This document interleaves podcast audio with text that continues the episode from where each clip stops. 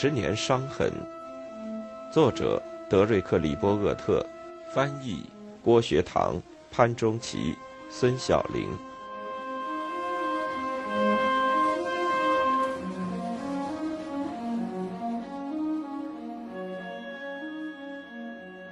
在苏联再度威胁要控制通往西柏林的通道时，这种狂妄自大和哲理化和模糊数学就变得更加危险了。一九六一年六月，赫鲁晓夫在维也纳临时峰会上大发雷霆，肯尼迪总统马上拉响了火警。媒体没有报道的是，他震惊之余还流下了眼泪，因为赫鲁晓夫居然如此尖刻和坚定地再次提出了最后通牒。肯尼迪对《时代》杂志记者休赛迪坦言：“我从来没碰到过像他这样的人。”我对他说：“一次核对抗会在十分钟内杀死七千万人。”他只是看着我，好像要说：“那又怎么样？”肯尼迪一到家就立即向全国发表讲话，好像离那一天只有几个月的时间了。苏联对柏林的上一轮威胁已经过去两年。现在愤怒不已的总统走得比最初对国会的要求还要远。他敦促国防开支要重新达到朝鲜战争时的高峰水平。除了那些保持冷静、严肃认真的人外，柏林的局势听起来非常可怕。例如，美国驻西欧陆军司令布鲁斯·克拉克甚至拒绝承认柏林局势是一场危机。然而，总统却号召每一个美国人要为自己的家提供保护掩体。说，如果他在遭到核袭击的情况下不知道做什么或去哪里，那将是责任的失败。掩体将是我们的家庭和我们的国家的一种保险，像任何其他形式的保险一样。特别是当每一个人都有份，而且越快越好时，他付出的代价也是高昂的。到了八月，苏联人再一次封锁了通往柏林的高速公路。东德经济一直大出血，部分原因是有技术的年轻人向西出逃，因此东德人在西柏林周围建起了六十四英里长的反法西斯民主守护墙。这道柏林墙成了冷战最有名的标志。赫鲁晓夫暴跳如雷：“如果你派坦克进来，他们就会被烧毁。别在这件事上弄错了。”月底，莫斯科违背了三年暂停地上核试验的双边协议。在接下来的两个月中，苏联爆炸了五十九个核装置，其中包括一个相当于五千八百万吨 TNT 当量的核装置，这是有史以来最大的人造爆炸。美国的核试验也很快恢复，核试验的次数在罗伯特·洛维尔的诗《一九六一年秋天》中可见一斑。整个秋天。核战的愤怒与震颤。一九六一年到一九六二年是冷战期间大多数美国人不会说联邦税收太高的唯一时期。欧洲盟国非常明智，他们不想急匆匆地同美国一起不惜一切代价。肯尼迪总统请求英国首相哈罗德·麦克米伦派遣一支象征性的分遣队，以表示对封锁通往柏林道路的蔑视。但是，这个衰落帝国的军事角色越来越无关紧要。此时此刻，在某种程度上是一种马后炮而已。麦克米伦满心狐疑地派了一支小规模的加强纵队，这支纵队没有被检查就通过了。戴高乐最初喊着要奖赏西德总理康拉德·阿登纳，后来却放弃了所有的援助。至于西德，他正满心欢喜地向苏联运送大批量的大半径钢管，这种钢管是用来输送阿塞拜疆的石油到东欧国家的。直到1962年底，更多的是为了象征意义，而不是战略需要。肯尼迪政府终于说服了极不情愿的北约盟国，对这种产品实施禁运。西方对于美国来说，再次成了一个委婉的用语。肯尼迪的呼吁超越了以前他在华盛顿所有有关民防的谈话，并震动整个国家。到1961年，在很大程度上只有反常和惊慌失措的人才恢复了家庭防弹掩体的建造工作。准备投入的资金从13.5美元到5500美元不等。绝大多数防护设备是在南加利福尼亚出售的。摩根斯坦学院的宏伟计划在这个时候还只是停留在理论阶段，因为他们甚至对于战略空军司令部和自由民主党人来说都太昂贵。雷麦对此评论说：“我不认为我会花那么多的钱在地上挖个洞钻进去，我宁愿花更多的钱用于改善防御武器系统，以便遏制战争的发生。”然而，随着警钟长鸣。这个国家匆忙去建设和囤积一个由抗辐射尘埃掩体组成的地下国家。联邦住房管理局向一般郊区居民提出三种方案，供他们任选其一。华盛顿还为躲避辐射性尘埃建立了一个警报系统、增强性烟雾探测器。与整个五十年代的民防支出相比，现在需要更多的钱。麦克纳马拉自己带头去做。不像艾森豪威尔手下那些职员起草关闭广告灯的计划。作为一个真正能干的统计学家，麦克纳马拉不得不警告国会：想要把几百万人藏起来，躲避热核袭击，在财政上是不可思议的。但是谁又真的知道呢？那些专家型的顾问们也不知道。爱德华·泰勒认为，掩体可以挽救国家的百分之九十。赫尔曼·卡恩则认为会有四千万人死亡，这将意味着至少百分之七十五的人会活下来。尽管他默默对这些人的长期命运抱有保留态度。曾经拒绝为曼哈顿计划工作的诺贝尔奖获得者莱纳斯·鲍林说：“可能所有人都会死。”每个人似乎都知道，只有联邦政府有资格做出合理的判断，因此摩根斯坦的构想开始兑现。政府掩体用来储备两周时间的供应物资，每人每天消耗价值一点二五美元的最低卡路里总量，两美分一夸脱的水。已经储存的紧急医疗设备大约开支一点七亿美元，而且一九六二年是未来五年中第一次有足够的资金储藏血浆和青霉素。新的公共建筑建立了起来，在这里要给上千名左右的建筑师和工程师上两周的课。他们需要设计防核建筑结构。不仅华盛顿忙于调查和动员，而且总统还需要4.5亿美元让学校和医院兼做掩体。另外，还按照他们能够容纳的人数，按照每人25美元的激励补偿金标准予以补助。1.5万所学校已经安装了放射物质监测设备，但还需要找更安全的地方。华盛顿州瓦拉瓦拉的设计者发现。该州最大的安全监狱可以为躲避轰炸和辐射性尘埃提供最大限度的保护。监狱也乐于将狱监腾出来留给公众。科学家在这个时候向国会提供了一个中国食谱，他可以从中选择花多少钱去挽救多少条生命。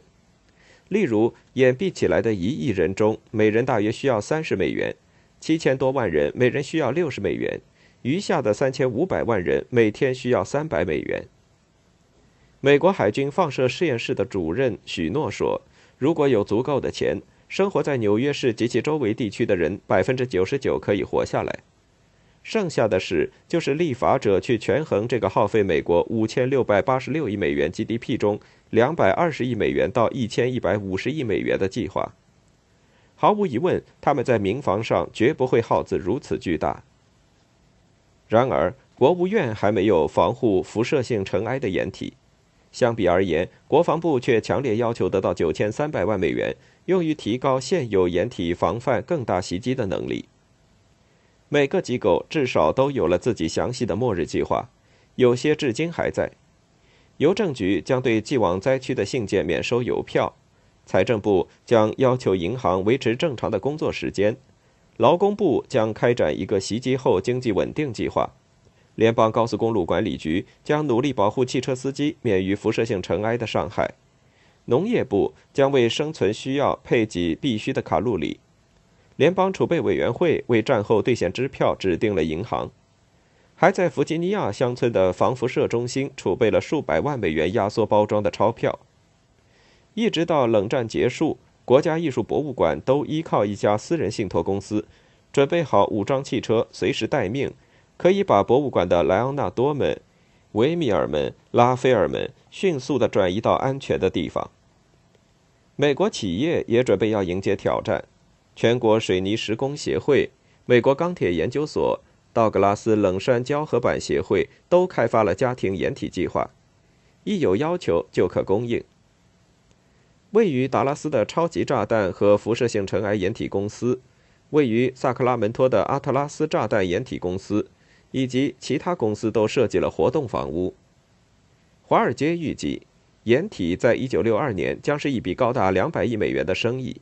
如果那一年还会到来的话，五角大楼到处散发多少有些可靠性的设计方案，上面附带着建议价目表。IBM 向雇员提供无息贷款，用于建造他们自己的掩体。时代公司财政委员会主席罗伊拉尔森自掏腰包，不计成本，在他位于康涅狄格州。菲尔菲尔德的新房子地下建了一个舒适的掩体。甚至在这个前启示录阶段，没有什么事情是按计划进行的。例如，一旦支票中预期会有3.2亿美元的年金，地方学校官员更倾向于把钱用于建设体育馆，而不是购买防毒面具和鸡蛋干。当5500万张钱包大小的卡和预习使用手册分发下去之后，是否愚蠢无知，那就是自己的事了。内阁成员劳伦斯·奥布莱恩回忆说：“他的家人把收到的这些特殊东西放到了汽车挡风玻璃上，以便在逃离华盛顿时有优先权。这相当于在地铁着火时出示一张免费赠送的通行证。”大法官厄尔华伦不动声色地让人们知道，他将和他的太太一起留在华盛顿。约翰·阿普戴克在《纽约客》杂志上写了一篇文章。谈到恰好在马萨诸塞州新建的汽车旅馆，这个旅馆可以提供一个地下掩体，附带一个房屋机枪手，足以保证幸好在末日那天住在该旅馆的六十名司机和乘客待上六个月的时间。人们还能够读到有些民用掩体门上带着来福枪的射击口，如果有必要干掉可怜巴巴、长期以来又洋洋得意的邻居，那这个枪口还是重要的。这类程序的伦理学问题，在教会讨论组那里曾得到过充分的讨论。位于康涅狄格州的诺沃克，距离曼哈顿海滨四十英里。那里的人辩论的话题是：如果建立公共掩体，他们将如何阻挡来自达里恩和韦斯特波特的邻居？形形色色的不正当行为接踵而来，特许权在不断的扩大。没有透气孔的掩体或第一场雨就被冲垮的掩体都卖出去了。消费者报告警告说，有些骗人的建筑商会主动找上门来，坚称总统想要你建一个掩体。他们拿到首付款后就消失了。联邦贸易委员会很快发表指导原则，并广而告之。他警告说，不符合标准的掩体会把居住者烧焦在里面。A.E.C. 的威拉德利比大概在他获得诺贝尔化学奖的时候，在位于洛杉矶山丘的房子附近建了一个掩体。这个掩体后来被一场夏季灌木丛大火烧成了灰烬。所有关于如何保护1.8亿美国人免于爆炸、火灾和中毒的骚动，很快就缓和下来。特别是在赫鲁晓夫于12月收回了他关于柏林问题的最后通牒以后。实际上，从1950年末到1963年初，只有大约20万个家庭建了掩体。甚至在1962年10月古巴导弹危机期间，家庭掩体的销路都很糟。600个建筑商没有生意可做，只好关门大吉。几乎一夜间，疯狂的努力走上了某种地缘战略呼啦圈的路，回到了起点。学者型企业家的繁荣比较更持久一些。但或许实际产品甚至更少一些。政府下拨了一千七百万美元用于掩体管理研究。为了这项袭击之后的研究，一九六二年花掉了珍贵的一千小时计算机时间。一九六三年又增加到了五千小时计算机时间，以评估各种袭击之后死者和垂死者的数量。国家科学院认为，建立灾难研究小组是合适的。并要求相当数量的有水平的研究人员应该研究如何警告人民面对袭击。警报器似乎太古怪了些。美国电报电话公司的贝尔实验室研究使用一个私人电话网络的总控装置。它可以在全国范围像叫醒电话一样鸣叫，但由于大多数电话仍需接线员接通，每部电话还要花费四十美元来改变中心转换器。菲尔科公司提出的方案是，大规模生产廉价和有特殊目的的收音机，它可以发出电子警戒信号，并为那些不至于在蘑菇云下迷失方向的人提供指导。然而，不管发送什么警报，肯尼迪和麦克纳马拉都认识到，一旦总统决定使用密码，那么接下来会发生什么，就要看柯蒂斯·雷麦的了。理查德·利维斯说：“如果总司令打开了笼子。”那么，指挥链就是一条有着自己生命的巨大而致命的毒蛇。战略空军司令部准备将东欧和苏联夷为平地。肯尼迪知道政策需要纠正，而且要快。他开始采纳新的原则，首先是要避免有躲进掩体的必要，而且在遏制政策失败时能够限制核升级。一旦这个世界着了火，这些完全以理论为基础的程序就成了理性和克制的绊脚石，而理性和克制正是那些在地下被吓坏了的人所需要的。在讨论如果最坏的情况发生，美国应该用核武器轰炸哪些苏联目标时，麦克纳马拉就此问题开始了被邦迪称作“美国战略理论权威性公开说明”的传统做法。国防部长提出了一种代替全面毁灭或大规模报复的方案。一九六二年，他在密歇根州的安阿波尔所做的一次演讲中解释说：“如果美国导弹和轰炸机瞄准的是苏联的导弹和轰炸机，而不是城市的话，那么这将是一个更相称的，因而也更可信的方案。不仅如此，苏联的目标会在战争升级的过程中被摧毁。”什么样的待遇取决于苏联做了什么。例如，对西欧的武装进攻，就会得到理论上所谓的有限使用核武器的回应。邦迪机敏地解释说，麦克纳马拉使用反击部队进行短兵相接，这显示他一方面想以一种独特的方式使用武装力量，另一方面也知道任何这样的武装力量都成为不稳定的危险，这两者之间存在着内在的矛盾。更爱开玩笑的赫尔曼·卡恩则给他的普通读者出了一个令他们头疼的难题，让他们去想象行动与反行动、打击与反打击的可能反复出现的情况。然而，没有理由放心地认为所有这些都只是理论上的。纽约先驱论坛报引用麦克纳马拉在一九六一年秋天的讲话，认为我们让预算失衡。只是为了加强一种我们已经决定在任何情况下都不会使用的武器，那是荒谬的。司法部长罗伯特·肯尼迪当时三十六岁，是这个国家第二号最有权力的人。他说，他希望赫鲁晓夫认识到，如果欺人太甚，总统是会使用核武器的。尽管六十年代初期，美国具有压倒性的洲际核武器优势。由洲际弹道导弹、轰炸机和潜艇发射的弹道导弹组成三位一体的体系，但华盛顿还是相信，即使苏联首先遭到美国的打击，他还是有足够的火力杀死一千万到一千五百万美国人。这时，人们听到了更负责任的时代的声音。艾森豪威尔说：“他发现所有关于总决战的说法都是十分荒谬的。”大多数美国人开始认识到他是对的。当一个人思考美国军国主义时，他指的是在卡恩发表《论热核战争》与将所有骄傲与事实结合起来的奇艾博士之间只有三年时间。后者是于1964年由斯坦利·库伯里克拍摄的一部电影，其中描述了一位疯狂的战略空军司令命令他的轰炸机进攻苏联的故事。奇怪的是，影片中的斯特林·海登司令就像托马斯·鲍厄将军。西欧人出于自身的考虑，希望导弹和 B 五十二轰炸机只是从他们的头顶飞过，所以为什么要他们花大钱建设军队呢？但他们还是有理由感到紧张，尽管美国考虑到从他们的领土上发射美国核武器需要外交支持，并已经同英国、法国、联邦德国和其他北约国家，还有西班牙达成了协议，但谁也不能保证这种共同决策。在世界末日那天，如何确保共同？美国实验室不断制造出坚兵利器，军事计划起草了一次又一次，并付诸了实施。没人知道如果遏制失败，形势会如何发展。但可以肯定的是，麦克纳马拉及其文职顾问认为，俄罗斯人是经济学家所说的理性行为者。苏联的作战计划不会同美国的作战计划有太大的不同，他们也很明智，肯定还会做一些成本收益分析。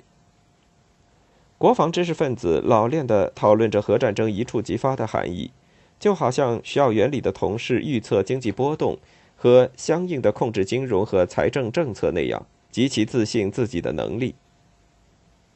具有讽刺意味的是，只有一方在冷战中自我感觉如此良好。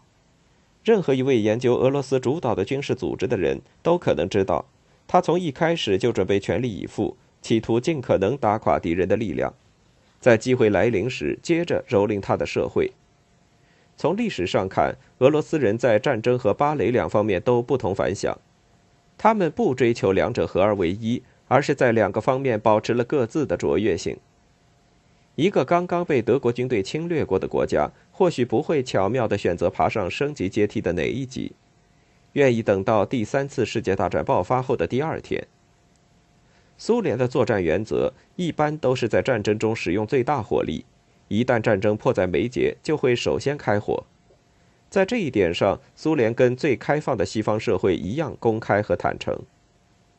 美国官员总是太过自信，认为他们比苏联元帅自己还更清楚这些元帅的信仰和动机，因此他们总是僵化的曲解苏联的军事目的。在肯尼迪总统执政几年之后，麦克纳马拉遗憾地向苏联大使解释说，美国制造的核武器已经远远超出实际的需要。然而，如果认为美国的举动激发克里姆林宫寻求核平衡的决策，或者认为苏联制造洲际弹道导弹要归因于麦克纳马拉肯尼迪增加导弹和进入越南，那都是唯我论的看法。斗争的高潮也不像大家普遍认为的那样，是在莫斯科灰溜溜的从古巴导弹危机中后退开始的，这在五十年代末就已经非常清楚了。实际上，它始于一九五九年赫鲁晓夫的七年计划，该计划开始大力资助雄心勃勃的洲际弹道导弹。潜射弹道导弹和分级轨道爆炸系统的研发，苏联军事开支的优先取舍，此时发生了一次永久性的转变。在导弹危机之前，苏联军费没有停滞过，给这些类型的武器的研发制定时间表是不可能的。据新的俄罗斯资料报告，发展这些武器开始的主要时间要比先前认为的早。莫斯科总是按照自己的计划行事。赫鲁晓夫在一九六零年批准的压倒性的优先安排，就是要建立一支能够摧毁美国洲际弹道导弹和轰炸机的导弹部队。除了认清自身的弱点，苏联没有受美国已经做或没有做的任何事情所影响。艾森豪威尔在猪湾事件之后，马上将这一判断告诉了新的总统。